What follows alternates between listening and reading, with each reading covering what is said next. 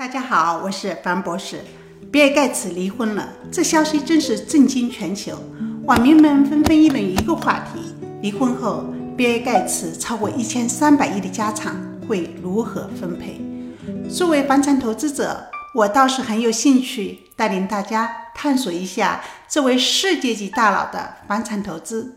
当然，大佬们的投资是由专家来打理的，这点我们普通人可能做不到，但是。普通人可以从他的投资方式中获得一些有益的启发。有一个李嘉诚司机的段子，就说明了跟高人学习的好处。李嘉诚在他的司机要退休的时候，想着给司机签一张两百万的支票，司机却推迟了。司机说他一两千万还是拿得出来的。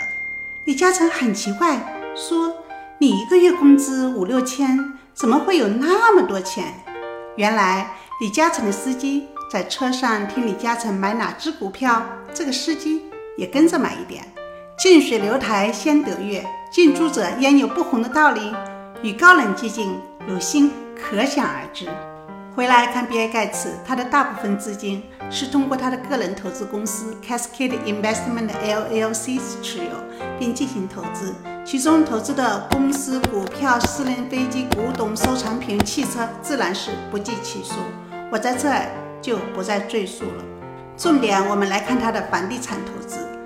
首先，他的房地产投资领域非常广泛，包括位于美国五个州的多处豪宅、马术庄园、酒店等等。其中，媒体报道最多的是他们价值一点二五亿美元，称之为“世外桃源”的私人豪宅。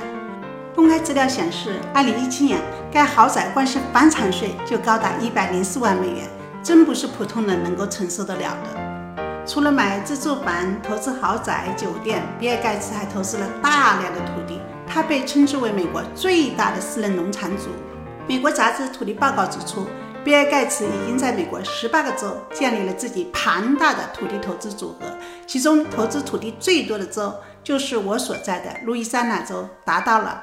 六万九千零七十一英亩，但比尔盖茨并不只是投资农田，他总共在十九个州拥有二十六万八千九百八十四英亩的各类土地，将近二十七万英亩是个什么概念？也就是一千零五十三平方公里，差不多整个香港那么大。但是，比尔盖茨并不是土地报告名单上唯一的拥有大量土地的亿万富豪，在土地报告的美国地主排行榜中。位居榜首的是自由传媒集团主席约翰马龙，他拥有二百二十万英亩的墓地和林场。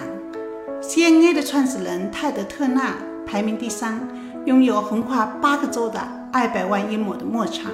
就连亚马逊的创始人兼 CEO 杰夫贝索斯也拥有四十二万英亩的土地，主要是在德克萨斯州，在美国地主排行榜上排在第二十五位。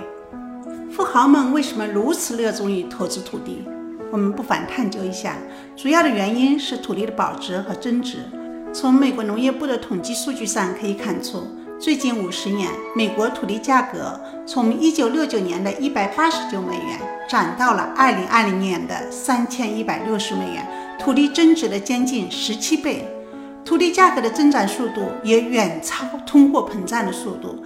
把过去的土地价格换算成今天的价格，近五十年来，美国土地的价格涨了三倍。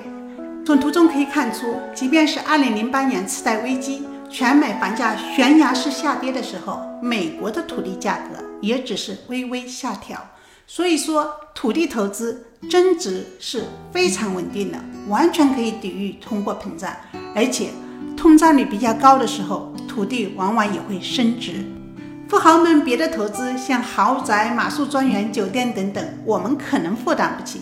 但是我们可以学习富豪们投资美国的土地，几万英亩的土地我们买不起，我们可以买半亩或者一亩的土地。投资土地还有其他好处。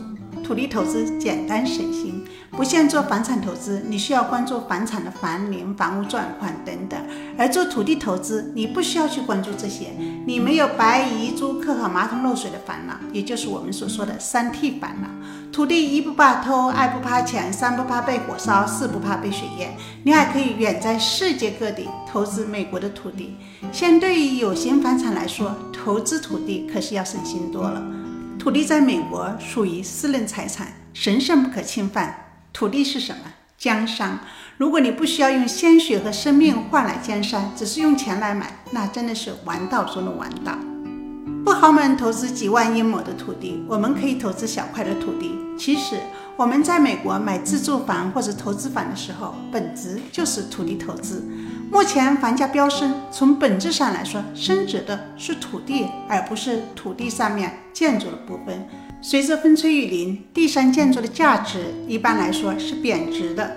这就是为什么我们在报税的时候会对房产进行折旧。兵马未动，学习先行。如果你想像比尔盖茨一样投资美国的土地，我们北美地产学堂正好有一门弗兰克老师开的土地投资课程。弗兰克老师有十多年的土地投资经验和开发经验。如果你感兴趣，请联系我们的学堂小助手。这期先和大家分享到这里，感谢你的收听。如果你喜欢我们的节目，欢迎点赞收藏北美地产学堂频道。北美地产学堂祝你财富增长。